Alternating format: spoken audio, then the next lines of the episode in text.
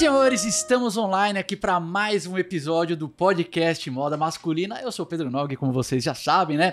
E aqui do meu lado, sempre a ótima companhia do Thiago Silves, fundador aqui do Moda Masculina também, que sempre traz perguntas complexas para os convidados, coloca a galera na saia justa. Não, não. E ó, é, é Thiago Sil- Silvers, não ah, Thiago Silves, é tá? Silvers. Silves é, um, Silves é um apelido carinhoso, senhores. é. Mas ele não gosta muito, né, Silves? Não, é porque as pessoas confundem, Pedro. As pessoas me chamam de Silves achando que é Silves. Verdade, Thiago Silvers, então eu vou me corrigir, Isso. não vou mais chamar de Silvio então, Silvio, atendendo ao seu pedido.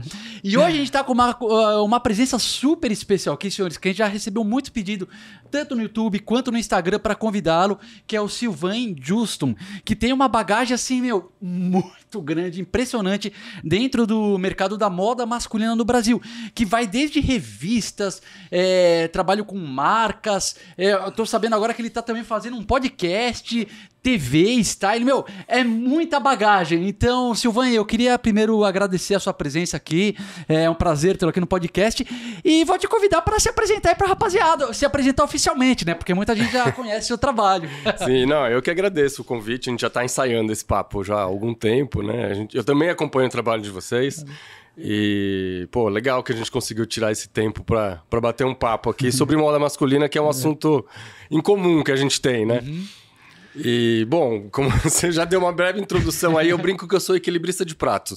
Eu faço muita coisa ao mesmo tempo e, e atuo em diferentes áreas, né? Então, vou dar aqui um breve, um breve panorama do, do meu, da minha trajetória para vocês entenderem um pouco esse, essa brincadeira do equilibrista de pratos. Legal. É, bom, eu estou no mercado de moda há mais de 25 anos. Nossa. Eu, é, fez 25 anos agora. É uma data celebrativa. Caramba. 97, então você começou. Comecei em 97 como assistente de produção na revista Vogue. Olha. Carregando sacola, dormindo pouco, esquecendo o fim de semana, ganhando pouco também. e mas subindo degrau por degrau na carreira, que acho que é faz parte. Eu tava e na época eu podia fazer isso, né? Morava na casa dos pais, não, não tinha muita conta para pagar, então eu falava, "Bah, vou arriscar, vou, vou ganhar pouco aqui, mas vou aprender, vou começar a fazer minha, minha bagagem, né? Aí fiquei na Vogue lá como assistente de produção do Giovanni Frasson, que foi um grande mentor, um dos grandes mentores na minha, na minha trajetória. Eu tive alguns. É, fiquei com ele um tempo ali na Vogue, Aí fazendo lá você trabalhou moda feminina, né? Lá era moda feminina. A minha, a- o moda feminina e masculina se misturam totalmente na minha, na minha trajetória. Vocês vão ver que a moda masculina apareceu depois. Porque nessa época a gente não tinha um mercado de moda masculina forte. Verdade. né? A gente está falando aí do meio dos anos 90. É, Era meio. A moda em si já estava engatinhando, a moda brasileira ainda era pequena, era um mercado que não tinha tantas possibilidades como tem hoje. E a moda masculina, então, nem se fala. Era, era algo que as pessoas não davam quase a menor bola para moda masculina. O que tinha de revista de moda masculina era Playboy, por exemplo. O que tinha lá o seu editorial de, de, de ternos, né, geralmente. Então a moda masculina na minha, na minha carreira veio depois. Eu fiquei um tempo lá com o Giovanni na Vogue, aos poucos fui saindo, fui fazendo as minhas coisas, né? Os, os contatos, você começa a conhecer as pessoas, aí fiz. Comecei a assinar as coisas como produtor de moda, depois stylist. E aí, lá pelos. Quando foi? Eu fiquei sete anos, 2002, 2003. Então eu fiquei seis anos nesse, nesse vai e vem, né? De, fazia uns, uns freelas com o Giovanni, fazia revista, fazia as minhas coisas em paralelo. Comecei a fazer figurino para comercial também, para publicidade. E aí em 2003 eu fui pro GNT Fashion fazer o figurino da Lilian Patti, que era apresentadora. E Legal. depois a Mariana Weikert, que entrou alguns anos depois. E fiquei lá por sete anos. O bom é que lá me, me permitia fazer as coisas em paralelo, né? Eu não abandonei Tá. as coisas que eu fazia. Tá. É que ali eu tinha uma, uma coisa fixa que me deixava tempo para fazer outras coisas. Então, era, uma- era uma situação bacana. E ao mesmo tempo fui aprendendo. A Lilian foi outra grande mentora que eu tive. Eu tive a sorte de cruzar pessoas muito bacanas na minha carreira. O Giovanni, a Lilian, eh, depois a a Maria Prata, a Daniela Falcão, o, enfim. Tive vários. O Paulo Martinez como stylist. E esse, esse trabalho de stylist num programa de TV, acho que o Silvan é a primeira primeiro convidado nosso aqui que fez, trabalhou nessa área. É. Co- como é que funciona, cara? Porque eu, eu nunca tive nenhum contato, nenhuma experiência com isso. Eu imagino que deve ser intenso, né? É, é diferente, né? Porque a gente cobria, por exemplo, a gente cobria as temporadas de moda. Era, era, o, era o auge do São Paulo Fashion Week. E o GNT Fashion com a Lilian ia cobrir as temporadas de Paris, por exemplo, Nova York. Então eu fui algumas vezes com ela pra pra fora, mas o, o grosso era aqui do trabalho, né? E, e era o auge do São Paulo Fashion Week. Então, por exemplo, tinha os grandes desafios era montar os figurinos para a semana de moda. né? Os figurinos da Lilian. da Lilian, do que ela ia vestir no Legal. vídeo. Né? Então a gente separava, sei lá, o São Paulo Fashion Week durava uma semana, a gente montava os looks para Uhum. uma semana, antes do evento, né? Então a gente ficava ali fazendo prova de roupa, entendendo o que funcionava melhor no vídeo. E ao mesmo tempo tinha que ter o estilo dela, né? Tem, não, não dá para fantasiar a pessoa. então era uma equação que é isso: como manter o estilo da pessoa e ao mesmo tempo ter uma presença de vídeo, né? Que uma peça que funcione bem no vídeo. Então, foi um grande aprendizado também. Eu, eu entendi também esse lado, quer dizer, ampliou ainda mais o meu leque de, de o meu, repertório. E, e nas temporadas internacionais, o desafio era montar a mala, porque nem sempre eu ia junto. Montar a mala para Lilian levar e se vestir lá dia a dia. Né? Então era isso, a gente fazia uma prova de roupa gigante, ficava dias provando antes, Nossa. até fechar, sei lá, 10 looks para lá levar para Paris. E aí às vezes era inverno, então tinha, você tinha que procurar roupa de inverno aqui, quando aqui ainda era verão, não tinha muita roupa de inverno, então é- era uma equação, mas era divertido, eu, eu gostava de fazer. E tinha orçamento ilimitado pra comprar as roupas? Como Né? é que funciona? Não- Era tudo empréstimo. Tudo empréstimo. tudo, em, tudo em troca de crédito. E, e as marcas. Permuta, né? Eram as marcas cediam pra gente, né? Porque já conhecem a Lilian. Tá, e era, tá. e era uma visibilidade legal, porque a, a roupa aparecia bem no vídeo e tal. O, o programa na época funcionava muito bem, tinha uma audiência legal, então tinha, tinha um prestígio para as marcas, era interessante, né? Então elas emprestavam. Ah, então era fácil essa buro- burocracia, É, né? emprestar, não, pegar as roupas emprestadas não era, não era tão complicado. O problema era montar depois, com as roupas na mão. E eu imagino que di- difícil também seja fazer caber na mala. Até porque, apesar de que naquela época ainda tinha as malas maiores nos voos, né? Mas hoje em dia tá cada vez ficando menor as malas. Tipo, menor peso deve ser um desafio, né, É. cara? Conseguir levar um monte É, de peça. E a gente tentava otimizar a mala, né? Quer dizer, que ela tinha que levar o menos possível. Uhum. Então, geralmente, era. A gente tinha que fazer caber 10 looks numa mala só. Meu. Numa, É, gra- numa dessas hein? grandes de 23 quilos, sabe? Tinha que ser essa mala. E, e aí ela levava uma mala pessoal Ah, em legal. paralelo, né? Mas ge- era um, era um quebra-cabeça ali. Você aprende, aprende a montar a mala, inclusive, para ela fechar direito. Que é uma dica, que é uma- é, muita gente pergunta pra gente, sabia? É. Como montar mala na prática. E eu sou péssimo, eu preciso depois pegar essa dica com você, Silvane. Olha, Tem Depois- uns truques bons, viu? Tem uns truques bons que funcionam. Cara, eu vou querer aprender isso, cara, porque minha mala é uma bagunça sempre. É, eu confesso que até, até hoje eu às vezes derrapo na minha mala pessoal, então é, é um aprendizado. Tem alguns truques que precisam ser levados em conta. Aí você ficou trabalhando lá na GNT sete anos, né? Fiquei sete anos, depois no meio do caminho ali entrou a Mariana Weicker, Tá. que também passou a, a co-apresentar o, o, o GNT Fashion, então eu também cuidei do figurino dela durante um tempo. O trabalho dobrou? O trabalho dobrou, mas o salário também aumentou. Ah, justo, Esse aí, justo, aí. justo. Esse aí. Então, mas era bacana, porque eram, são duas personalidades muito diferentes, né? E a Mariana, eu já, a gente já era amigo, a gente já se conhecia do tempo de modelo, a gente já tinha. Ela, ela quando ela era modelo, a gente já tinha trabalhado juntos, Tá. então rolava uma, uma sintonia super legal ali. Aí E só uma dúvida, assim, é, Silvan. O seu trabalho lá era vestir elas. O E, meu trabalho lá era vestir elas. e o programa era com que frequência? Ele era semanal. Semanal. Aí você precisava trabalhar todos os dias pra Não. vestir ela pra um programa semanal, não? Não, a gente gravava. Geralmente a gente gravava em uma diária, a gente gravava dois programas. Tá, tá. Então você tinha uma frente de 15, 15 dias. dias, aí. tá. É. E aí, nesse meio tempo, eu fazia outras coisas. Eu escrevia, fazia pu- publicidade, Tá. fazia editorial para revista. É, enfim, a, a Lilian, por, a Lilian, inclusive, foi uma das primeiras que me deu espaço para escrever Ah, que legal. durante um São Paulo Fashion Week, porque ela cobria, ela, além do GNT Fashion, ela escrevia para o Estadão. Ela fazia cobertura de moda para o Estadão. E, e aí ela chegou uma hora que ela precisou de braço ali para ajudar ela a escrever, porque ela fazia mil coisas também e, e não podia estar em todos os lugares ao mesmo tempo. E aí um belo dia ela me falou, olha, é, você escreve sobre esse desfile porque eu tinha foi mais ou menos na época que eu lancei o blog, o, Tá. o Hipercool, que foi um dos primeiros blogs de moda masculina do Brasil. E aí ela viu que eu gostava de escrever. Ela falou: bom, então você vai me ajudar a escrever para o Estadão sobre o São Paulo Fashion Week.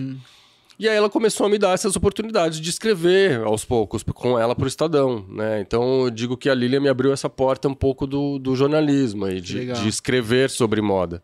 Tá. E, então eu fazia isso também na paralela enquanto a gente não estava gravando o GNT Fashion, que, o que era legal, porque eu não ficava preso só no programa, né? Aham. Me dava a liberdade de fazer outras coisas, de aumentar o meu, meu portfólio, meu espectro sim, de, sim. de atuação. O Hipercool você lançou quando?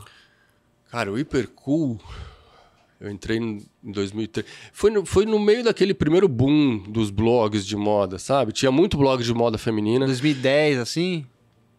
Antes, Antes. foi antes. Olha. Foi antes. Eu lembro que eu. Que foi primeiro, foi um- teve um boom de, de blogs de moda e eram jornalistas que faziam. Tá, né? tá. Não é. Hoje.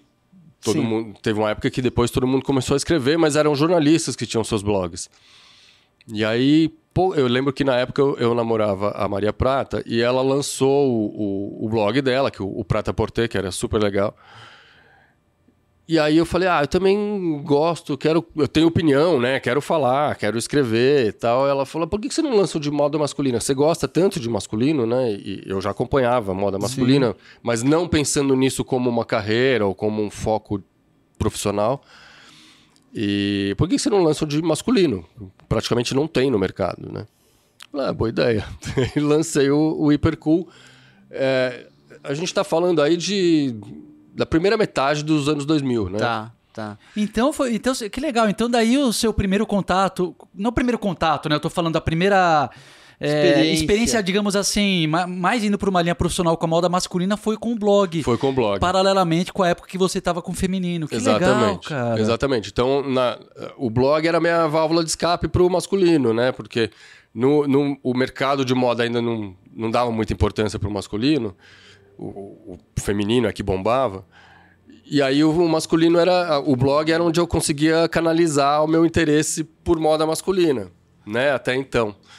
E, e teve uma boa repercussão na época. Assim, como não tinham, não tinham muitos blogs masculinos, começou a virar uma referência. assim, legal. E, e- e foi através dele, inclusive, que me abriu portas no digital também. Ah, que legal. E, e foi aí que em 2010, quando eu fui para Condenaste, eu já, eu já colaborava com a Vogue, eu já escrevia para a Vogue, já fazia matérias para a Vogue, enfim. Eu sempre tive uma relação muito próxima com a, com a Vogue.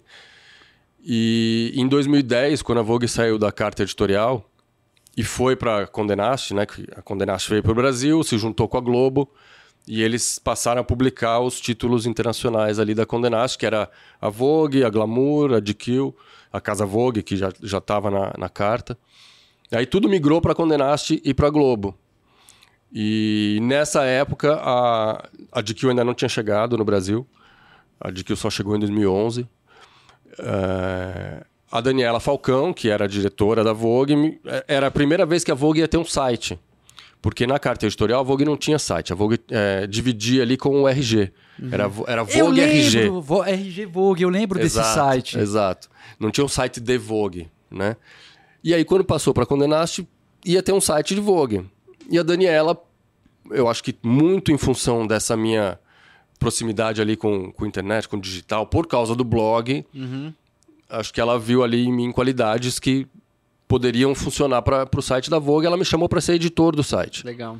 Demais. Então, eu fui editor do site da Vogue por quase um ano antes de migrar para GQ. E daí, no site da Vogue, continuava sendo só moda feminina. Só a Vogue não moda dava feminina. nenhuma coluninha, nenhum espacinho pra moda masculina. Cara, Aí tinha era no blog muito, pessoal mesmo. É, muito pouquinho. muito pouquinho. Eu continuei com o blog ainda um tempo. Mas tinha muito pouco espaço para masculino ali no site, né? Então E uma curiosidade fiquei ali. assim, Silvan, o que, que você escrevia no começo do seu blog de masculino? Que dicas que você dava? Não sei se dá pra você abordar de uma forma mais resumida esse assunto. Porque eu Cara, fiquei eu- curioso, assim, de saber o que que tava em alta na Sim, época, sabe? sim. Né? Ah, eu falava muito do, do que eu via fora, né? Do, do- Tá. de desfiles, de temporadas, de coleções, Tendências. de fotos, de tendências de fora, né? Até porque acontecia pouca coisa aqui. E, e eu fazia, comecei ali com o street style, começava a botar looks das legal. pessoas na rua Ai, que demais. e comentar cara. isso, falar, olha que legal essa essa coisa que está acontecendo na rua na Itália, por exemplo. Tá, é, tá. é legal, você pode usar assim, pode usar. E aí eu comecei aos poucos a dar dicas em função do que eu via lá. Tá, né? legal. Eu postava no, no blog e, e ali começava a dar dicas, né? Uma de, de, de styling, de, de street style e tal. Então era um mix disso. Às vezes tinha um pouco de música também, não ficava ah, tá, só legal, na moda. né? Tinha um pouco de música que eu gosto bastante também. É, enfim, era, um- era uma miscelânea de lifestyle masculino, Aham. vamos dizer assim. Que legal, muito bom. E, e era esses assuntos. E aos poucos, depois que eu migrei para GQ, o... tinha uma, uma política meio velada de que eu não podia ter um, um blog em paralelo. É, então a gente tentou trazer o blog para dentro da, que da GQ, do, do, guarda-chuva GQ ali, mas não durou muito tempo, né? E aí, e aí aos poucos eu fui meio que abandonando, Deixando de ali. deixando o blog de escanteio, porque primeiro porque eu não tinha tempo de, de ficar alimentando, né? Eu fazia tudo sozinho.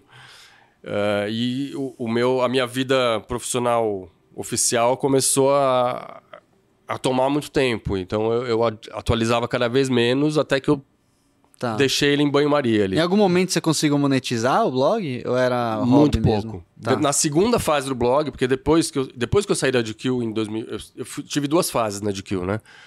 Foi, eu fiquei o primeiro ano lá, quando foi implantado, que era um caos, porque... Eu quero depois perguntar, saber dessa experiência aí da chegada da DQ. Essa vai ter bastante foi, história legal. foi um- é, é legal porque a gente aprende com, com o caos, com os, com os problemas, né? Mas esse primeiro ano da GQ foi, foi legal, mas foi conturbado. Eu acabei saindo no final de 2011. Mas co- como é que veio esse convite? Porque você tava na Vogue. E eu, Eu e tava na Vogue, é. E eu imagino que tenha sido assim uma mudança complicada, porque a Vogue vinha de muitos anos no Brasil, né? Então eu imagino um projeto altamente estruturado para outro que era inédito, então construção do zero. Eu imagino que fosse assim um abismo de distância entre É, eu acho que muitos dos problemas que a gente teve no primeiro ano foi justamente por causa disso. Porque era um projeto novo, que não existia no Brasil, que dependia de muitas variáveis, que precisava ser implantado num, num mercado que tinha pouca tradição em moda masculina, né, de revistas de moda masculina. brasileiro muito fechado sobre moda naquela época, brasileiro né? muito fechado naquela época e a GQ já tinha uma no mundo, né? Ela já tem um posicionamento um pouco mais para frente e, e para o Brasil ali foi meio que um, Um choque. Opa, isso pode, isso não pode. Tinha muita muito receio do que, de, de- do que podia ser feito, o que não podia, qual era o limite, qual era a fronteira. Ainda tinha aquele velho papo de isso é coisa de gay, eh, isso o brasileiro não vai usar. Eh, enfim, tinha muita, muito preconceito mesmo de, de- do mercado, assim, de, de- por, mas por ser um projeto novo, por desconhecimento, né? E, então foi, foi um ano conturbado, assim. E daí na DQ você. E aí, mas voltando, desculpa, sem te querer te cortar, Ah, mas claro. voltando. Ah, do blog, é verdade. Você, não, você perguntou como é que Ah, foi não. a transição, né? Ah, tá, E onde beleza. tudo começou. Quando a Daniela me chamou pra- pra me entrevistar pro, pro site da Vogue, eu já sabia que a GQ tava chegando. Tá. Eu falei pra ela, super obrigado pela oportunidade, vou, super feliz, realmente tô querendo fazer uma transição na carreira, tal, já deu o GNT Fashion. Mas eu tô sabendo que a GQ tá chegando e o meu principal objetivo é a GQ. Tá? Então esteja você avisado. Ela falou: não, tudo bem, tá tudo certo. Vem pra dentro e depois a gente vê. E aí ela me ajudou a fazer a transição pra GQ, porque ela já sabia que eu queria a GQ. E aí eu fiquei um ano no site de Vogue. Quando a GQ começou a ser implementada, eu comecei aos poucos a, a, a- Migrar pra a lá. migrar para lá, fazer parte da, da, da equipe, a participar de reuniões. Mas foi aos poucos, então, não foi uma Foi aos mudança brusca. poucos, foi aos poucos. A gente começou alguns meses antes da DQ ser lançada de fato a, a conversar, Tá. a, a trocar ideia, a ver se realmente eu ia ser a pessoa, né? Então teve ali uns processos de seleção, vamos dizer Tá, assim. tá. Mas foi uma transição que parecia natural na época. E mas aí você continuou assim na, no online pro site da, da DQ ou você foi para alguma outra área? Porque você fez muito tempo as produções também, ou eu ou tô equivocado? É, eu fazia muita produção para editorial, né? Editorial, antes, tá. antes da, da, da migração para uhum. Condenástico. Então a minha experiência na Vogue antes era inicialmente para imagem, não tinha texto. Né? Depois, com o tempo, fui começando a escrever, aí comecei a fazer as duas coisas, que é uma coisa que eu faço até hoje.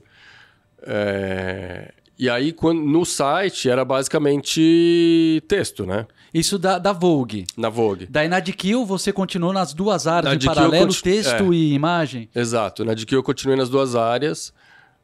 Comecei mais com imagem, que era a direção de moda, dos editoriais e tal, mas fazia uns textinhos ali, escrevia também e tal. Depois, com o tempo, isso foi aumentando. Na minha segunda passagem pela DQ, foi... isso ganhou mais força, porque eu saí né, em 2011 e fui para Harper's Bazaar. Tá. Fiquei- voltei pro, pro feminino. Ah, você E voltou foi aí que eu feminino. reativei o, o Hipercool, o blog. Já com outra cara. Ele tinha uma cara mais de site, mais de portal, tinha Tá. editorias. Ele tava mais bonitinho, assim. Ele não era aquele template do, do WordPress. WordPress. É. e aí eu, eu de- eu desenvolvi um, um- layout com um programador amigo meu tal, e, ele voltou meio que como site. Tá, tá. Em paralelo, enquanto eu estava trabalhando ali na Harper's Bazaar, na moda feminina, onde eu fui editor de moda, só que eu entrei como editor de moda de texto, não mais de imagem. Tá. Né? Eu tá. fazia é, edição de moda de texto na, na, na Bazar, me metia muito pouco nos editoriais e tal. E aí em 2014, eu lembro que era a véspera de Copa do Mundo no Brasil. O, o Antônio, que, que entrou no meu lugar em 2011, que, era um, um- que é um stylist, diretor de moda português, que estava no Brasil, foi trazido pela, pela é um cara super legal, super talentosíssimo, gente boníssima. Entrou no meu lugar e ele resolveu ir embora. É, porque ele estava no Brasil meio que para implementar uma identidade na GQ, Tá, tá. mas a base dele era Nova York. Então ele tava, enquanto ele estava aqui, ele não conseguia trabalhar em Nova York, então isso começou a, a incomodá-lo, ele resolveu ir embora. E aí o Ricardo Cruz, que era o diretor da GQ, me chamou de volta.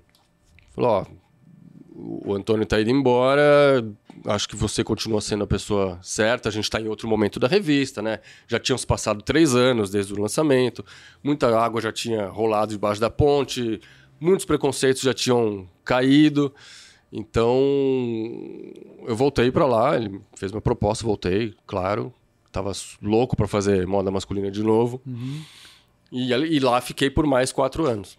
Ah, daí você fica- essa segunda jornada foi longa, então, na DQ. Foi, Que legal, foi mais cara. comprido. E eu, eu lembro que nessa época, por 2004, porque a gente lançou nosso primeiro projeto foi o Elombre, que daí é um Sim. também de lifestyle.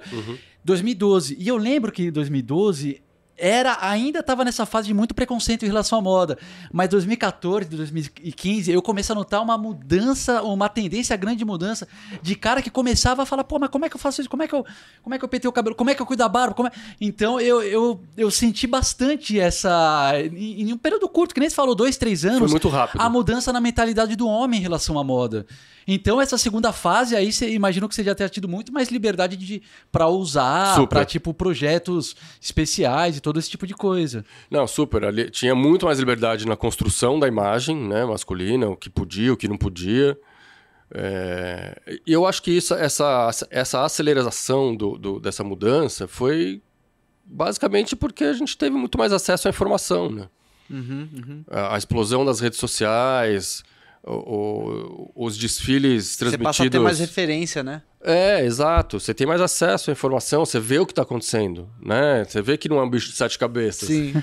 E, e os desfiles começaram a ser transmitidos ao vivo, as fotos chegavam muito rápido, o- o Instagram era um portal de estilo Sim. Pra qualquer um acessar, Cara, isso que né? você tá falando é muito interessante, Silvan, porque quando a gente pensa em moda, a gente fala assim o que pode, o que não pode, o que é, é, agrada a maioria, o que não agrada, é tudo uma questão de referência. É, tudo uma total. questão de referência. Quando você vê muito uma coisa, aquilo se torna mais agradável, porque você é, se acostuma com aquela ideia. Exato.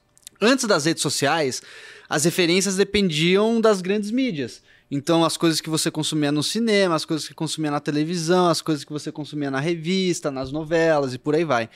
Depois da, da bombada das redes sociais, é, as referências passaram a serem criadas não só pelas grandes mídias, mas por pessoas comuns do dia a dia. Exatamente. Então, a gente passa a ser muito mais estimulado por referências que fogem só eh, das grandes mídias, De como uma eu tô visão falando. única. De É uma verdade. visão única, exatamente. Então, o boom, ele diversificou a, a noção de referência do que é certo, do que é errado, do que é, é facilmente aceitável ou não, né? Eu Total. acho que é- esse é o grande ponto dessa questão. Exato. E tinha, e tinha muito. O, o, o brasileiro era muito conservador, né, em termos de, de moda, mas por porque não arriscava, porque tinha uma, um- um- uma ideia pré-estabelecida de que o homem brasileiro não, não a entende, não aceita. A gente é uma cultura latina, machista, é, nada pode, né? Uhum. E, e eu lembro que muitas coisas no começo tinham resistência, né? Sei lá, o, o slim, que é hoje normal, Sim. O skinny é normal, hoje em dia imagina o slim. É, na época era um absurdo, imagina, né? O, mesmo, mas no mundo demorou para ir para rua, né? No Brasil então demorou ainda mais, porque o slim é de 2001, é, quando começou a, a ser apresentado na passarela. Demorou uma década para ir para rua e aí virou normal. No Brasil demorou mais um pouquinho. Aham. Então nada podia, mas, mas era porque o, o- não tinha informação, né? O, o, o povo não se informava. E é isso, acho que o acesso a, a pessoas normais mostrando que é possível Sim. facilitou pra caramba. Muitos tabus caíram aí. O rosa parou de ser cor de viado, Sim, a meia colorida passou, deixou de ser um problema, a barra mais curta deixou de ser um problema, Sim. o skinny virou normal. Tornozelo aparecendo, etc. Tudo normal, Sim. né? E hoje em dia tudo pode. Hoje É, em dia não tem mais restrição, acabou. É, as pessoas ainda vão, se você sair um pouco mais ousado na rua, dependendo da onde você mora e onde você circula, vai rolar uma primeira estranheza ali, mas, né, a menos que você more num lugar muito no interior, que ainda é machista e a gente sabe que tem muitos problemas lá, é, se você mora num grande centro, não- ca- praticamente acabou isso, né? Não, não tem mais. E isso foi acelerado super por causa do digital, Tá. com certeza. E, e, as- e eu acho que além da, da opinião das outras pessoas, eu acho, minha eh, percepção é que os homens foram se sentindo mais autoconfiantes. Sem dúvida. Sobre assim, a importância de se vestir pra você. Ah, se aquele cara achar que eu sou não sei o quê, meu, não tô nem aí, entendeu? Azar dele. É, Por exemplo, eh, esses tempos atrás, a gente foi numa festa da Aramis. Daí foi muito engraçado. A gente tava lá, não sei o que, tava eu e o Thiago, né? Eu sou casado, a minha esposa ela trabalha lá com a gente no, no Moda Masculina com algumas produções, a Bárbara. E daí chegou um cara, tava ali eu e o Thiago, né, com um look assim, mais nesse estilo, um pouco mais moderninho. E daí o cara virou pra mim e falou assim: Nossa, vocês dois são um casal lindo, falando de mim e do Thiago. E cara, eu não me importei nada, entendeu, do cara ter achado isso, porque não é problema nenhum. É, é aquele tipo de coisa que 10 anos atrás, 15 anos atrás, às vezes o cara tinha medo. Nossa, não, mas ele achou que não sei o quê. Meu, o cara falou, eu ainda pensei, porra, mano, é, eu pensei até como elogio, porque eu falei, porra, o Silver é bonitão, né, velho? Você que tá achando que a gente é um casal, tô lisonjeado, sabe? Então eu sinto que o homem foi sentindo mais, é, se preocupando mais com o, é, é, o preconceito dos outros, sabendo que assim, puta, se tem uma pessoa preconceituosa. Aliás, esse cara que falou tava elogiando, ele não tava sendo preconceituoso, Sim, sim. tá? Mas a opinião de pessoas preconceituosas, nossa, você tá parecendo não sei o quê, você tá parecendo o quê? Eu acho que o homem começou a falar assim, meu, tá ligado? Foda-se. você É, basicamente. basicamente, acho que é isso. Isso veio com o tempo, né? O homem começou a ficar mais confiante e fazer as suas próprias escolhas, de Sim. primeiro, né? Em decidir o que ele ia vestir e não esperar a aprovação da turma. E, e é isso. E deixar de se importar Sim. tanto com a opinião alheia, né? Exato. E que eu acho que é o primeiro passo para você conseguir sair do comum. Sim. Parar de se preocupar com a opinião alheia. Saber o que te favorece, obviamente, né? Mas parar de se preocupar com o que os outros vão achar, se. Ah, mexe com a tua masculinidade, teoricamente, se vestir assim ou assado, bobagem, deixa pensar, sabe? E foi uma coisa que demorou no Brasil, né? Isso que você falou de poucas revistas. Enquanto no Brasil você tinha Playboy, que falava um pouco de moda, né? Não Fala era muito pouco, E é. a VIP. E, É. e eu acho que as mainstreams eram essas, né? Feminina você tinha Vogue, cara, você tinha 200 femininas. É. E mesmo fora do Brasil, você já tinha. A GQ já era imensa, com- falando muito de moda. A Squire, eu lembro que eu gostava muito Sim, quando eu super. viajava, ou quando, sei lá, é, meu pai viajava, falou, "Ô, pai, traz aí na banca lá do aeroporto. Tipo, eu adorava aquela revista grande, você lia. Então, é engraçado como demorou, mas ainda bem que chegou, né? Tanto que abriu muitas oportunidades para para todos nós aqui, que temos para outros criadores de moda. E daí eu queria saber, é, Silvan, como é que foi aí? Você teve um período longo de, de kill, né? Ne- Nessa segunda passagem. E quando que você falou, ah, vou, vou buscar novas, novos projetos, novos desafios? Para onde você partiu ali no pós de kill? Olha, eu saí, eu saí da GQ final de 2018, né? O que, que eu pensei em fazer? Já, já tá. Meu opa! Deus, primeira vez que acontece Ó, isso. Acidentes Calma, acontecem. Não problema, relaxa. tá tudo bem. Ainda bem Acontece. que eu não molhei o convidado, senhores. Tá tudo certo. Todo mundo com a roupa intacta. Depois eu passo um paninho aqui. Pode falar, Silvana. Imagina. Desculpa. Imagina.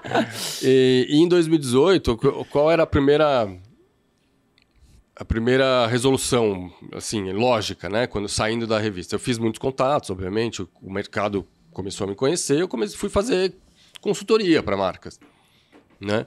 E já era já era uma época onde tinha muita presença digital, né? As pessoas já tinha muito influencer, já, já o mundo digital já era muito forte, né? Em 2018, a gente está falando de quatro anos. Parece que faz muito tempo, mas faz só Sim. quatro anos. E então e aí também a presença digital começou a ser um pouco mais requisitada, né? É, o bom é que a, a minha experiência até então, até final de 2018, me permitia muita coisa. Eu ti- tinha muitas possibilidades de, de, de trabalhar, né? Podia continuar escrevendo como freela para outros veículos, ok. Fazer consultoria para marca, eh, fazer algo no Instagram, por exemplo, fazer mais vídeos, fazer mais conteúdo, enfim. Tinha, e aí as coisas começaram a acontecer naturalmente, né? Pô, começa a, a escrever para tal veículo, depois eh, fui fazer, comecei a fazer conteúdo para marca. A oficina veio depois, na verdade, mas enfim, você faz styling, faz conteúdo, faz Então, até isso que eu ia Coisa. perguntar pra É. você. Essa fase de consultoria, ela foi mais voltada é, para comunicação ali, né? Instagram, blog das marcas, é, Uhum. Canais de...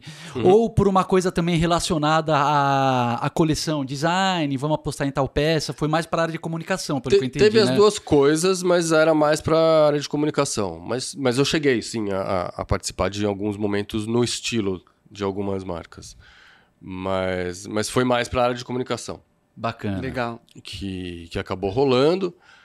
É, e, enfim, virei, virei freela de novo, né?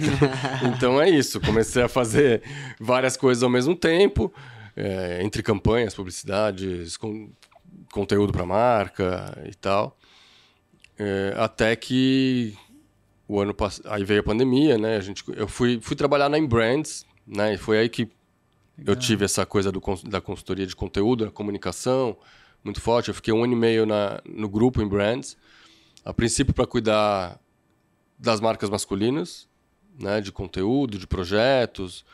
Então tinha a Richards, tinha a, a Elos e, e, a, fazendo e, e a VR, né, onde eu, onde eu fiz mais coisas, inclusive, foi, fiz mais coisa para VR durante um ano e meio. E é isso, a gente começou a fazer pílulas de vídeo com dicas, é, ajudar nas campanhas, fazer uns conteúdos de newsletter, por exemplo, ajudar na comunicação mesmo. Aí fiquei um ano e meio na, na Embrands, veio a pandemia, continuei trabalhando um pouco de casa, mas aí já começou a ficar difícil, porque o grupo era muito grande, tinha muito isso pode, isso não pode. É, tinha uma filosofia meio de de não querer arriscar em algumas coisas e, e o budget despencou né, na pandemia de todo mundo. Então a equação começou a ficar muito complexa. E aí a gente achou melhor não continuar. Voltei a fazer meus freelas de conteúdo, que dá para fazer remoto, né? A vantagem de escrever Sim, é essa, né? sim. Você pode fazer remoto. Então eu fiz, fiz bastante coisa escrevendo, né? Durante essa época. E aí o ano passado começou, surgiu o projeto da, da oficina. Teve uma, uma, uma sequência de projetos que aconteceram juntos, assim, a oficina reserva. A gente já se conhecia, já conhecia os meninos. A gente tinha sido apresentado na época da DQ, eles tinham uma outra marca e, e a gente sempre manteve contato. A gente começou a namorar ali e surgiu a, a oportunidade da gente continuar realmente uma coisa, fazer uma coisa contínua, né? Eu comecei a fazer os conteúdos digitais da marca, meio que como embaixador, assim. É, ao mesmo tempo veio o Shop Together. Agora a gente tá basicamente. começando a chegar no equilíbrio dos pratos, então. Agora no- chegamos no presente, agora va- vai acumular as funções. Tô gostando, É, vamos lá. Agora, agora a gente vai, vai voltar essa, o equilibrista. Mas aí foi isso. A gente tinha. tinha... Eu continuava escrevendo para revistas esporadicamente, né? Continuei escrevendo para Vogue, continuei, enfim. Principalmente para Vogue, mas continuei escrevendo. É, esporadicamente fazia uma coisa ou outra para GQ ainda, já sob nova direção, né? É, e aí começou Shop Together, onde eu fiz o Shop Together, faço até hoje o Shop Together Homem, com dicas ali e Eu tal. sei, as respondo perguntas e tal. É, o, a oficina aqui também tem uma coisa de falar da coleção, de dar dicas, né? De responder perguntas. E, e veio, continuei escrevendo. A, a, a Condenaste começou a me chamar para fazer projetos especiais, né? Então eu edito alguns projetos especiais deles até hoje. Bacana. E a Donata Meirelles e a Maria Rita Alonso me chamaram para fazer a Forbes Life Fashion, que está indo agora por terceiro número, que é uma revista semestral, que sai duas vezes por ano, que é para ser um, é um projeto novo de revista, um formato de coffee table book, assim, né? É uma, Tá. uma revista que sai duas vezes por ano, então a gente tem mais tempo, mais cuidado com a revista, Tá. o papel é legal, o formato é diferente. Não é uma revista mensal, né, onde as, as pautas meio que se esgotam rapidamente. Eu tenho meus poréns com formato de revista mensal em 2022, mas ainda bem que elas existem, continuem existindo. elas fazem parte da minha história. E, e aí tá sendo muito legal esse projeto da Forbes, porque é isso, continua falando pro mercado de luxo, né? Eh, com pessoas experientes fazendo. É uma turma super legal, com quem eu me dou muito bem. Tá Deve sendo- ser um senhor budget, né? Olha, senhor budget é, é- é generosidade, mas é um budget ok pro, pro, pro universo das revistas, é um budget ok. Dá pra gente trabalhar e fazer as coisas que a gente tem vontade, com muita parcimônia, muito controle, com tudo na ponta do lápis, dá pra fazer. É, então a gente tem, tem feito um, um- acho que um belo produto, assim, tá indo pro Legal. terceiro número agora. Que legal. E, e daí, como é que o projeto da, da revista da Forbes é Life. É Lifestyle ou só Life? Desculpa. É Forbes Life Fashion. Life Fashion, desculpa. É, aí eu imagino que seja é, feminina e masculina moda, né? Seja, a- aborde as duas. Por enquanto, ela tá muito focada no feminino. Tá.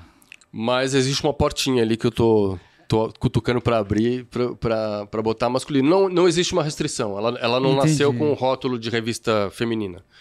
Ela, ela foi naturalmente para esse caminho porque as pessoas envolvidas são de moda feminina e porque o mercado de moda feminina ainda é dominante. Mas não existe uma restrição. Então pode ser que com o tempo a gente consiga plantar essa sementinha lá. Ah, importante. Pô, que bacana. cara. Agora, deixa eu te perguntar, Silvan. é, A gente estava falando sobre o quanto que a moda masculina ela era muito restritiva antigamente, né? Muito rígida. E o quanto que isso foi ampliando nos últimos tempos, principalmente depois com o advento das redes sociais. Uhum. E aí, em alguma das suas observações aqui na nossa conversa, você falou que hoje em dia tudo pode. E aí eu gostaria que você imaginasse o seguinte visual, começando dos pés à cabeça. um sapatênis, que eu até vi você falando pra não chamar de sapatênis, Ui, porque ou tênis ou sapato, mas vamos falar sapatênis genericamente. Tá bom. Sapatênis, meia soquete, que é aquela que aparece só um pouquinho acima do sapatênis. Uma bermuda xadrez cargo, três dedos abaixo do joelho, um pouco larga. Uma polo multicolorida, tipo virgem de 40 anos. E é isso. Esse é o visual. Pode? Não, não pode. Quer dizer, pode. Eu, outro dia respondi uma pergunta no, no Twitter, que eu falei, eu, eu tenho um... é, e aí é um gosto pessoal, tá? É- eu acho que é, eu não tô aqui para proibir ninguém de usar nada. Mas é, são- é um gosto pessoal e, um- e uma opinião estética de, das coisas que favorecem ou não uma pessoa. De uma pessoa que estuda há 25 anos o assunto. né? Acho que é uma coisa de olhar, né? É, outro dia eu fiz um, um tweet falando que para as pessoas que têm mais de 15 anos de idade não usarem jardineira, macacão jeans. Tá. Não fica bem em ninguém, não favorece ninguém, né? E aí a pessoa teve, teve uma, uma pessoa que meio que se ofendeu, assim. tipo, Como assim você tá dizendo pra pessoa faça isso, não faça aquilo, em 2022, isso é tão ultrapassado tal. Realmente, a pessoa pode fazer o que ela quiser. Eu não proibi a pessoa de usar o macacão jeans, né? E, e- e acho que aí, no caso do, te- do teu exemplo, também não está proibido. A pessoa quer usar, pode usar. Tá tudo bem. É, só que não favorece. Só que o resultado final estético não é bom, não é legal. Né? É, ela vai ficar melhor, por exemplo, com uma bermuda mais curta, mais próxima do corpo, mais bem cortada, do que a bermuda largona xadrez abaixo do joelho.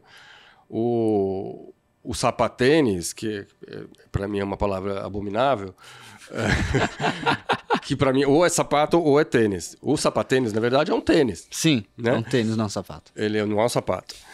E o sapatênis com a meia soquete, existem possibilidades melhores ali para ele, mais, mais bonitas esteticamente, que vão favorecer o resultado final. né? Então, quando eu critico, é nesse intuito, é de buscar um resultado final mais satisfatório para a pessoa. Não é uma proibição, faça isso ou não faça aquilo.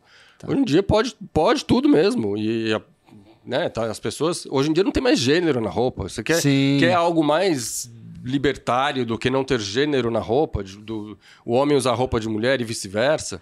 De mulher, né? Muitas aspas aí no de mulher, porque roupa não tem gênero. Sim.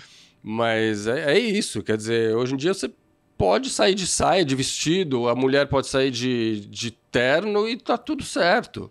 Né? Se aquilo favorecer a pessoa que está usando, se, se funcionar e estiver de acordo com ela, tá tudo certo. Agora, por exemplo, esse visual que eu descrevi, eu entendo por que, que ele não favorece. São peças ultrapassadas, que ficaram lá nos anos 2000, que vai trazer aquela cara de tiozão, tiozão do churrasco pra você, com todo respeito aos É tiozões do churrasco.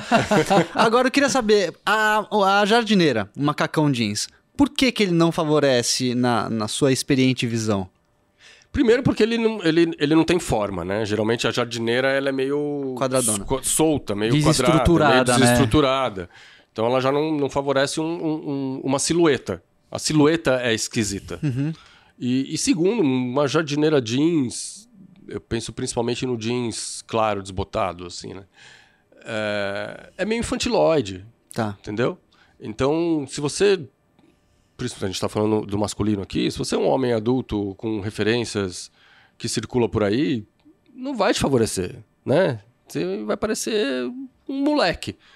E a gente aqui tá, tá, está, estamos trabalhando para que o seu resultado final, o seu estilo, esteja de acordo com a sua idade e com o ambiente onde você circula. Sim. Eu acho, Entendi. que, é, eu acho que essa é a chave mesmo que você falou. Não são regras rígidas, é regras de acordo com favorecer você e você passar a mensagem que você quer com o seu estilo. Exato. Então, daí, claro, vai, vai se adaptar. Ou o que pode ser teoricamente certo para uma pessoa pode não ser para outra. Mas para você saber isso, acho que você precisa de experiência. Nem- É uma coisa que acho que quase todo episódio a gente fala: meu, você precisa conhecer as bases, as regras, para depois, se você quiser quebrá-las conscientemente, você quebra. Eu acho que o maior problema, na minha opinião, Silvio, é quando o cara adota esse look, é o maior problema, sem saber o que ele tá fazendo. Ele tá adotando por inércia, entendeu? Porque é uma coisa que não tá favorecendo sem que ele saiba. Agora, se ele faz, é, opa, não, é isso que eu quero, eu quero, eu quero passar a mensagem do tiozão. Eu quero ir para aquele minha- se for objetivo, né? Eu, pro churrasco da minha família, conviver com meus tios, não sei o quê, pra passar essa imagem. Pelo menos o cara tá fazendo uma coisa consciente. Que teve esses tempos, você falou da saia, um look que gerou bastante hype aí, bastante buzz, né? Porque gerou um pouco de polêmica. O do Brad Pitt. Sim. Com aquela saia, uma saia marrom e um blazer marrom. Meu, ficou maravilhoso, cara. Porque ele tava fazendo uma coisa com objetivo. Não é que o cara aleatoriamente foi pro armário, ah, pegou uma saia, tipo, emprestada à esposa. O cara fez uma coisa consciente. Eu acho que quando a, a pessoa faz escolhas com consciência, é, eu acho que tudo vale. Vale tudo. Então, mas aspas, provavelmente um quando homem é que vai vestir uma jardineira, ele vai fazer consciente. Dificilmente ele vai pegar a primeira peça que ele tem no armário, que não vai ser uma jardineira. Não, pode ser que sim ou pode ser que não. Se o cara tiver, por exemplo, a referência de por que, que ele tá querendo usar aquela jardineira, se- sei lá, por exemplo, eu gosto muito de citar o exemplo do camiseta branca, bota, jeans surrado ali, James Dean e Marlon Brando. Pô, você passa uma imagem aventureiro, uma coisa que te ajuda nesse sentido. O Beckham usa muito. Se o cara tem uma razão pra querer usar jardineira, eu acho que aí, opa, já Então, é mais mas válido. é que o homem que vai vestir jardineira, provavelmente ele é um cara que gosta de moda.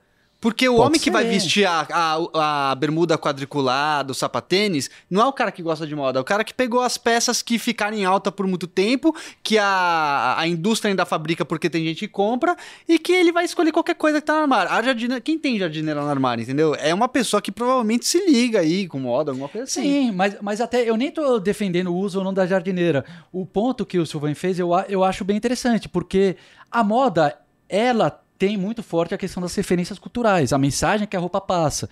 É, essa questão de ter sido muito usado na moda infantil, né? A, a jardineira, ela foi- é, até hoje é muito, né? Uma Sim. coisa que se usa muito. Então, mesmo às vezes se o cara pensar por esse lado, opa, né, tá, tá passando uma imagem que é relacionada Faz àquilo. sentido. Então, assim, novamente, eu não, não tô defendendo. Ela o- carrega essa informação, ela, né? ela ajuda a carregar um pouco. Que nem assim, você vai com a camiseta branca jeans e bota num, num esporte fino, num casamento, porra, não dá, você tá. Mesmo que você tenha um objetivo, opa, você de alguma maneira você tá passando um visual rústico aventureiro. Então, eu, eu, eu sei lá, é, é uma questão complexa, eu entendo o seu ponto, Silvis, mas eu acho que. É, eu acho que é isso. Não, eu acho que tem, tem uma coisa. Tem uma coisa em cima do que, do que ele falou é, que a gente tem que levar em consideração que nem todo homem está interessado em produzir estilo. Né? Então, o- tem, tem, tem gente que não tá nem aí, que põe a roupa por conforto. Sim, né? sim. Porque quer se sentir bem, ele gosta daquela peça, aquela peça é confortável para ele, ele se sente bem. E ponto. Ele não vai na- até a página 2. Ele para ali. Então o cara do churrasco, que pôs a, a bermudona folgada, a, a camiseta Apollo que não combina, o sapatênis, ele não tá preocupado em produzir estilo. Não tá. Bom ponto. Entendeu? Sim. Não tá preocup- E existem essas pessoas no mundo inteiro. É, existem pessoas que não estão preocupadas em produzir estilo. Estão preocupadas em conforto. Sim. Sim. Né? E, e, ah, isso aqui me favorece ou não, isso é secundário. Se Sim. vai favorecer, se não vai, se a silhueta fica melhor. É, Não é a primeira preocupação dessas pessoas. E ok também. Tá tudo Quer certo, Dizer, tá tudo claro. certo, né? Ninguém é obrigado a nada.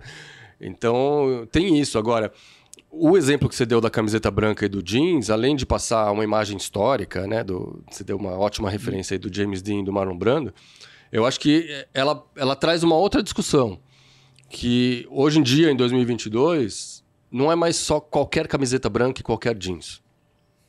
Eu acho que hoje em dia, muito mais do que a, a informação que a peça traz nela, assim, porque a gente está falando de duas peças basiquérrimas, né? É, é a modelagem. Hoje em dia, o segredo da- do, do, do sucesso na, na produção, para mim, está muito mais na modelagem, na silhueta, do que na informação que a peça pode ter, na decoração que a peça pode ter. Concordo. Então a camiseta branca precisa ser bem cortada, o jeans precisa ser bem cortado, ele precisa te favorecer. Porque não adianta você estar com uma camiseta branca oversize e um, um jeans bag que- com a barra amontoada no sapato ou no tênis. Ah, é uma camiseta branca e um jeans. É, sim, só que ele não está te favorecendo igual. Né? Podia ser qualquer outra coisa. Então, uma camiseta branca, por mais simples que ela seja, ela precisa ter um corte bom e a calça jeans igual. Então, o, o, para mim, 80% do sucesso de uma produção é a modelagem. Você pode até comprar roupas de qualidade inferior. Sei lá, você pode comprar roupa na Zara. Mas que tem uma puta modelagem. A roupa da Zara veste bem. Ou então você vai comprar roupa mais cara em marcas muito mais é, nobres, vamos dizer assim. Só que a modelagem não funciona. A modelagem é ruim. A modelagem não vai te favorecer. Ela não veste bem o teu corpo. Eu queria. É, eu não queria, adianta. Só, só, só É aproveitar o gancho, tá bom, Pedrão. tá só bom, depois de você, tá? depois de você eu Rapidinho. faço. Porque hoje em dia é, você acompanha as passarelas. Eu admito que eu não acompanho as passarelas, tá? Uhum. Mas eu acompanho o Instagram. e a criação de conteúdo de moda no Instagram. E, cara, a gente vê um, um boom muito grande de uma moda streetwear. E roupas Total. oversized. Uhum. Sejam camisetas oversized, que o Coloral, que é um criador de moda, ele veio até que conversou com a gente e explicou pra gente que uma camiseta oversized não é uma camiseta normal, três números maiores do que o que você usa. Exato. Tem uma construção específica e tal. E calças, bags, calças é, que não necessariamente ficam acumulando tecido em cima do tênis, porque não necessariamente ela é comprida, mas Uhum. ela é um pouco mais larga, um corte mais reto e tal. É, e eu, pelo que eu tô entendendo que você tá falando, Silvan, esse tipo de caimento, oversized, mais bag, ele não é o que você tá trazendo de um caimento que te favorece. Ou é? O que, que você pensa sobre o oversized, o bag, essa moda streetwear de hoje em dia? Depende. Eu acho que, como você bem falou, essas- esse esse tipo de peça é pensado para ser usado assim. A modelagem é feita para ser assim. O caso, o exemplo que eu dei aqui do, do- da camiseta branca e do, e do jeans, que meio bag, que sobra barra em cima do tênis, do sapato, é o cara que nos preocupa com modelagem, que comprou um jeans mais largo porque quer ficar confortável. Que a camiseta. Ah, eu não gosto da camiseta muito justa, vou comprar. Ele não tá com a intenção de se vestir streetwear. Exatamente. Ele, Ele, não tá se vestindo intenção. básico, mas tá tudo Isso. grande. E também depende muito de quem está se vestindo. Quem é esse cara? É o tiozão churrasco que pegou a camiseta XXL porque ele gosta de estar confortável? Ou é o, o, o cara mais novo do, que, que usa streetwear, que compra uma camiseta oversize pensada para ser oversized? Tá. Depende de quem está vestindo também. O Brad Pitt segura uma saia. Nem todo mundo segura Exato. né? Então é, é, é um- é uma linha tênue aí, Sim, sabe? sim, entendi, Mas entendi, entendi. eu- sim, a, a moda está sendo dominada pelo streetwear já há muito tempo. Tá dando uns sinais de cansaço, assim, mas É? resiste nas passarelas, né? Tá, Até tá. chegar na rua, ainda vai ter muito moletom sendo vendido. mas, mas sim, a moda é, é dominada por isso, moda masculina, né? Tá. Tá, tá cada vez mais casual. O que significa uma abertura de pensamento também, né? Total, super. legal. Não, é- é- isso acompanha a, a casualização da moda masculina já há Sim, muito tempo, sim. né? Praticamente não se usa mais gravata, a não ser que você trabalhe numa profissão super mais rígida, mais clássica, Sim. Uhum. mais careta, né? É, mas praticamente não se usa mais gravata. O, o- o- a alfaiataria mudou completamente, né? Ele Hoje já em tem dia- moletom na alfaiataria, né? Exatamente. As calças são preguiadas oversize, de alfaiataria, né? A alfaiataria hoje em dia não é mais só o terno Sim. cinza para ir para o escritório. Tem mil e uma possibilidades na alfaiataria. Então, ah, é tudo uma consequência. Ah, e, e a grande sacada, a grande diferença das roupas do streetwear é que elas são pensadas para cair assim. Sim. E aí quem usa te- tem a intenção de usá-la assim porque quer produzir esse tipo de estilo. Que é diferente do, do tiozão que comprou a camiseta e o jeans mais Sim. largos porque ele quer ter confortável, quer estar confortável e não está preocupado com silhueta em produzir estilo. É um Tá, caimento tá. estratégico e não acidental, né? Eu acho que são as duas Isso, coisas que exatamente. diferenciam muito. Esse, nesse último fim de semana eu fui ali na alfaiataria Cotovia, que é muito bacana, e o Thales, que é o alfaiate que ele faz junto com o pai dele, que também é alfaiate, tava mostrando pra mim é, um... Isso aí que vocês falaram, um costume de moletom. Macio, uma delícia. E ele tava falando também que tá vendendo muito, eles estão fazendo muita camisa de malha. Eu tenho reparado camisa de malha, na Aramis eu fui esses dias, tá cheio de camisa de malha. Que, mano, uma Só explicar, né. Pedrão? Que a cami... Pra quem não sabe, Ah. a camisa geralmente é tecido plano, que é um tecido mais rígido, enquanto que a camiseta é malharia. Então É. o Pedro tá falando de uma camisa que tem a pegada de uma camiseta, né? Mas Exato, ela tem essa construção aqui que é mais macia. E inclusive calça de alfaiataria. Na Aramis tá com calça de alfaiataria de malha. E a minha, meu, minha calça mais confortável, preferida, é uma da reserva. Eu tenho duas, uma cinza e uma vinho, que é um corte de alfaiataria, mas de moletom. Meu, é bem alinhada, né? Caimento slim fit do jeito que eu gosto, né? Que eu acho que Pra mim é o que valoriza mais meu corpo, mas é um tecido que é como se eu tivesse um bom e velho moletom, cara. Então, eu, eu, eu percebi assim que hoje você pode, né, as marcas elas estão oferecendo essa possibilidade de você juntar estilo e conforto. Você não precisa mais comprar, que nem você falou, né, aquele quando o cara é mais tiozão quer comprar camiseta três tamanhos largos para ficar confortável, não. Você pode estar com um bom caimento ajustado no corpo, mais confortável. Então, eu acho que e, e eu imagino que tenha muito do, do impacto do streetwear nisso, né, da casualização que você falou. Então, eu, eu sinto que assim a moda masculina tá num momento assim muito muito bom, sabe? Aqui no Brasil tá, meu, muitas É, possibilidades. No mundo inteiro, a moda masculina tá, tá bombando. Tem uma matéria no Business of Fashion recentemente falando sobre esse fenômeno, inclusive, que é, é real. A moda masculina está bombando no mundo.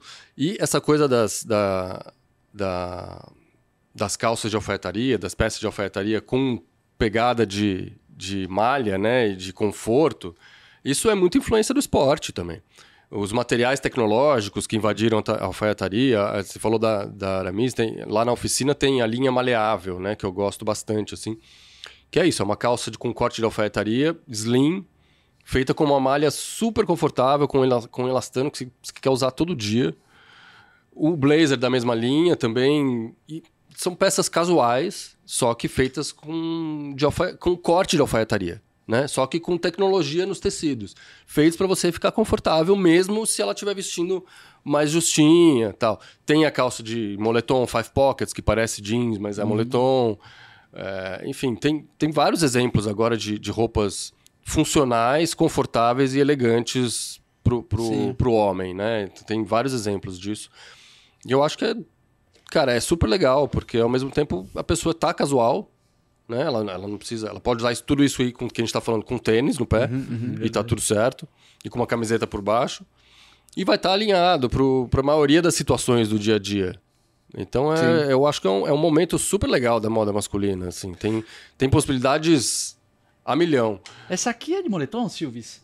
Eu sei que as Cara. marcas estão fazendo também jaqueta trucker jeans de moletom. Eu acho Eu que não é Sim, sei, eu acho que ela tem elastano É essa daqui, Pedrão. Mas ela, eu acho que é moletom com elastano. Depois a, A, gente a vê. oficina tem uma, Mas eu uma trucker é. de, de moletom. Aliás, cara, ó, é, quero deixar um recado aí pra galera da oficina, meu, e pra reserva, é super muito elogiada pelos seguidores. Eu, a gente tem um grupo de mentoria que a gente faz algumas vezes por ano com de moda e tem vários alunos que são fãs da oficina. O- porque os caras falam que faz, faz ajuste vitalício, é isso, nas peças? Vitalício. Os caras falam, mano, É só levar lá. ganha um pouco de peso, vou lá, levo, ajusta, Que animal perco um isso, hein? pouquinho e eu curto demais, cara, as peças da oficina, o Insta é muito bom. Aliás, o teu trampo é muito foda, né, velho? Eu gosto pra caramba do trabalho que você faz na oficina, do trabalho que você faz no, no Insta da Shop Together Homem também, é muito bom. E, e daí eu queria te perguntar por que tem mais um. Eu sei que tem mais um prato que você equilibra aí, que você tava contando, que é do seu podcast. Sim, Conta um pouquinho aí então dele também, Silvan. o self-portrait.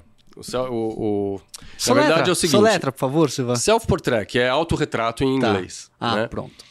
O... Começou assim. é, Renata Brosina, que é minha parceira, a Renata foi diretora da L'Oficial Brasil, da revista L'Oficial. A gente já se conhece há bastante tempo do mercado e tal, sempre tivemos uma ótima sintonia. E aí a gente meio que saiu na mesma época das, dos nossos veículos, né? Ela da L'Oficial, eu da GQ e tal. E a gente veio falando o que, que a gente pode fazer juntos. A gente queria lançar uma revista. Desculpa. A gente queria lançar uma revista. Isso foi putz, seis meses antes da pandemia. Aí fizemos todo o estudo da revista, que tinha também um formato de sair três vezes por ano, era uma revista mais especial, tal, muito, muita imagem. E ia se chamar Portrait Fashion Magazine, né? Portrait de, de retrato. E, e aí veio a pandemia, freou todos os planos, né? Porque a gente estava na época de captar recursos, buscar patrocínio e tal. Todo mundo fechou a torneira, falou, bom, vamos botar na prateleira, deixa aí na gaveta o projeto e o que que dá para fazer durante a pandemia nesse projeto? Um podcast. A gente começou fazendo fazendo à distância e aí a qualidade sonora não é boa, né? Então aí a gente, mesmo durante a pandemia, a gente começou a se encontrar na casa dela. Eu, só eu, ela e o Alan, que é marido da Renata e diretor do podcast. E, e a ideia do podcast é o seguinte: é, ele nasceu inicialmente só como Self-Portrait, que é um podcast editorial, que a gente chama. É, que sou eu e a Renata, sempre, trocando ideias, debatendo assuntos quentes que estejam acontecendo na moda, no, no mercado de moda. Né? Então pode ser desde a temporada de desfiles até um, um, uma campanha que alguém lançou, ou um debate sobre uh, a influência do Instagram na moda, enfim. E aí moda feminina e masculina, os dois. Moda feminina e masculina, a gente mistura. Legal. Do, do dentro. É, Eu... porque como você mesmo falou, hoje em dia elas estão se juntando é, mais, e às né? vezes a Renata dá umas, uns exemplos de, de feminino, eu às vezes dou uns exemplos do, do masculino, e um completa o outro, e, e acaba enriquecendo o episódio, né? São podcasts mais curtos que o de vocês. Geralmente a gente, a gente tenta não passar de 30 minutos. Porque no começo a gente fez episódios mais longos, né? Mas a gente começou a ver que a retenção não era boa, que as pessoas iam embora. E aí a gente começou a enxugar os, os, os episódios e funcionou. Para o nosso público funciona Sim. melhor assim. Né? Cada um encontra a fórmula que mais se adapta, mas para a gente funciona melhor assim. Então a gente já está há um ano e meio fazendo o, self-portrait, e nesse meio do caminho surgiu uh, os seus filhotinhos, né? Porque a gente teve, a gente ficou com vontade muito de falar de sustentabilidade na moda, que é, é um caso não, não dá para fugir do assunto hoje em dia, né? E, e aí, para não misturar com, com o self-portrait, a gente resolveu criar uma outra editoria, que é o The Green Look, que é o olhar verde, né? Traduzindo. Uh, que fala especificamente sobre temas relacionados à sustentabilidade na moda, né? Tudo que gira em torno disso. Aí a Renata, em paralelo, começou a fazer um, um canal de beleza, que é, virou um guarda-chuvinha, né? Sim. O Self-Portrait, o podcast editorial, o Green Look sobre sustentabilidade, hum. o de beleza, que a Renata faz, e o Heritage, que a gente abriu, inaugurou recentemente com a saga do Giorgio Armani. Contando, a gente contou em cinco episódios a trajetória da marca e do personagem, do criador, né? Uhum. Uh, cada episódio abordando um aspecto. E, e é isso, tá rolando ainda. Que Continuamos. legal. Aonde que o pessoal acha?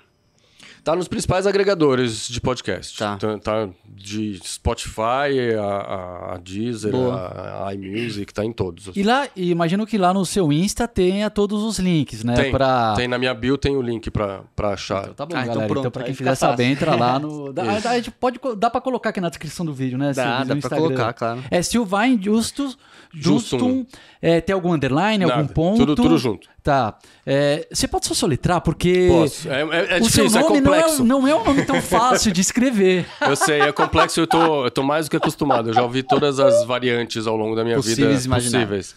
Então, o Silvan é S-Y-L-V-A-I-N. Né? Silvain se escreve. Mas se pronuncia como se não tivesse aquele I antes Sim. do N no final. Silvan. Silvan. Silvan. E Justum é J-U-S-T-U-M.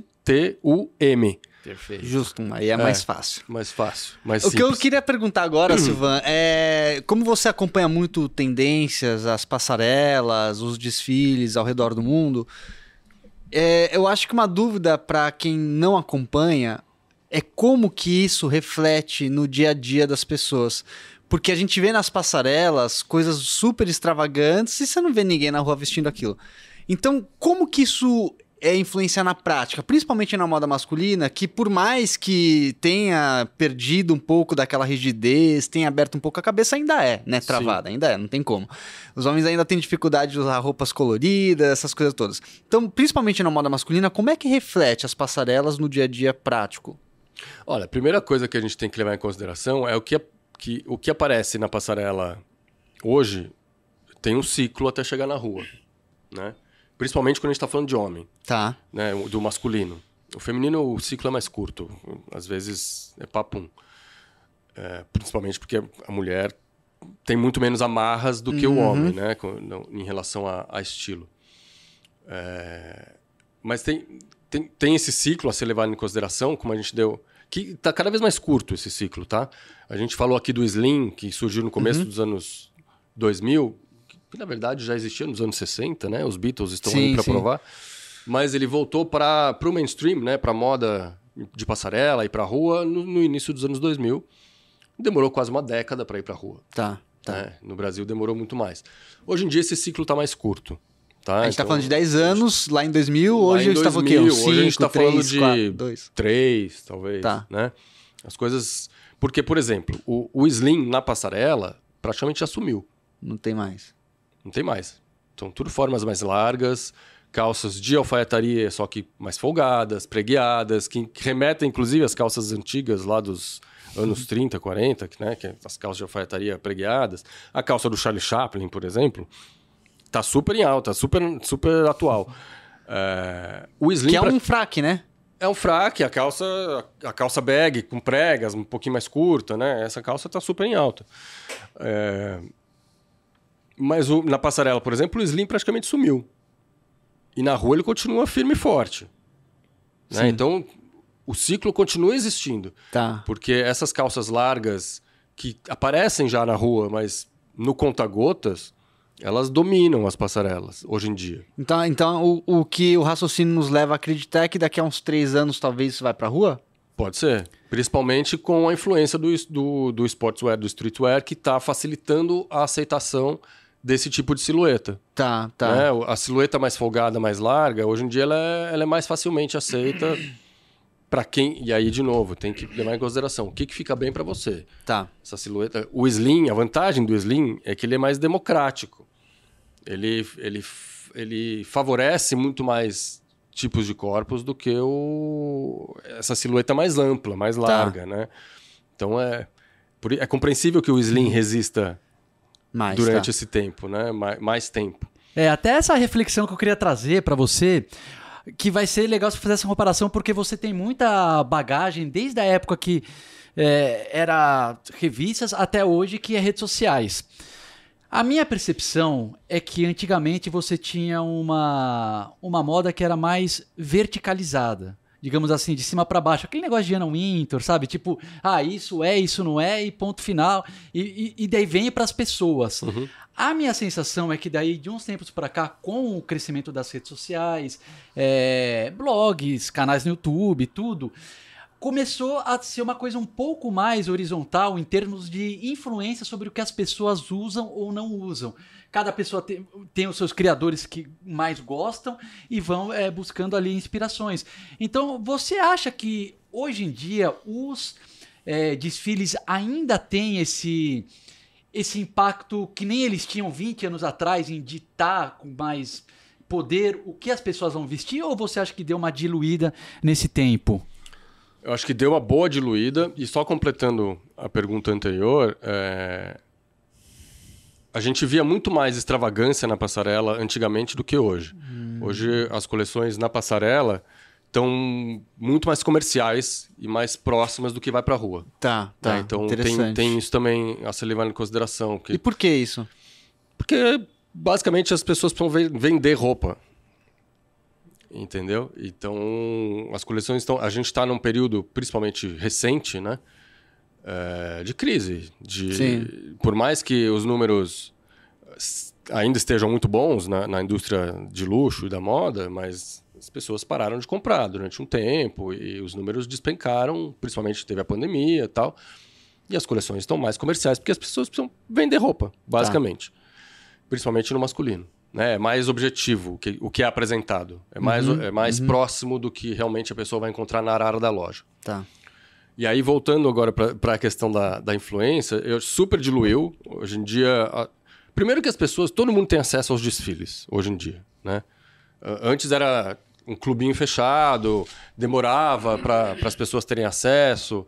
É, dependia a divulgação dos desfiles dependia da, das revistas impressas né depois veio a internet começou a divulgar os, as fotos dos desfiles e depois vieram os streamings. Hoje em dia você assiste quase todos Sim. os desfiles ao vivo, na tela do computador ou do celular. Então todo mundo tem acesso. Virou uma coisa muito mais democrática. E aí a pessoa é capaz de criar a sua própria opinião também. Sim. Ao invés de ficar seguindo só o que os outros falavam, isso sim, isso não, isso pode, isso não pode, isso vai funcionar, isso não. Hoje em dia a pessoa olha e fala: ah, gosto, não gosto, isso funciona para mim, não funciona para, né? Não funciona para mim. E, e as pessoas que ditam o estilo des- da, da, da nova geração também mudaram. Né? É a Kim Kardashian que está ditando o que, a, o que a molecada quer usar. É a Anitta que está tá ditando. Eh, nos homens, eh, são os youtubers que tem, né? Ou o- os, os, os influencers que têm 22 anos de idade. São essas pessoas que são a porta de entrada para moda para muita gente hoje em dia, para a nova geração, né? Não é mais a Anna Wintour. A Anna Wintour continua, claro, ali com a sua importância e tal, mas ela não tem mais esse poder de ditar, olha, você vai usar isso agora e fica quieto e usa, sabe? não, não existe mais isso, né? O que é legal. Acho que é uma evolução saudável. É muito bom essa pluralidade. Eu também fico muito feliz com a gente estar vivendo esse momento. Rodrigão aqui colocou a placa, falou que temos mais 10 minutos de estúdio, estamos chegando Já? ao final. É, Já. meu, o papo voou, Passa cara. rápido, hein? Impressionante. Eu queria fazer uma pergunta, não sei se o Silvio tem mais... Você Não. tem mais alguma, Silvio? Pode mandar, daí se sobrar eu faço depois. Tá, não, que eu queria uma, uma nova pergunta que eu quero começar a implementar em todos os podcasts, Silvis. Que eu fiz no primeiro, quando eu gravei, que era só eu e você, e que eu acho que eu não repeti mais, que assim, Silvan, conta um pouquinho do look que você montou pra hoje. Pra inspirar a galera, conta aí o que, que você escolheu, por que, que você escolheu. Eu acho que é uma pergunta legal pra gente começar Legal, a fazer, né, é, legal. Boa, boa. Olha, eu uso muito preto, na- naturalmente. Uhum. Né? Acho que o preto é, é prático, facilita, emagrece. E, e- e é difícil errar quando você escolhe preto, né? É, hoje eu escolhi peças que eu uso bastante no dia a dia. Eu, eu sou relativamente minimalista na- na- no, no jeito de me vestir, né? Tanto na cartela quanto no tipo de peças. Então eu peguei peças que eu uso bastante, que me deixam confortável e que, que eu não ia errar, que eu ia estar apropriado para qualquer situação. Legal. Por Que são quais? Foi. Que a gente consegue ver a jaqueta e a camiseta. É uma jaqueta ou uma overshirt? É uma jaqueta. Uma trucker, né? trucker. Ah, uma uma trucker. trucker preta. É. Linda. Uma trucker preta e, e o que diferencia da, da camiseta é a textura, né? Sim, sim, sim. E- mas é preto no preto, a calça é preta e aí põe o, o- o tênis branco para dar Ah, um- tênis um- uma acendida um pouquinho no- na produção para não ficar tão Boa. pesado.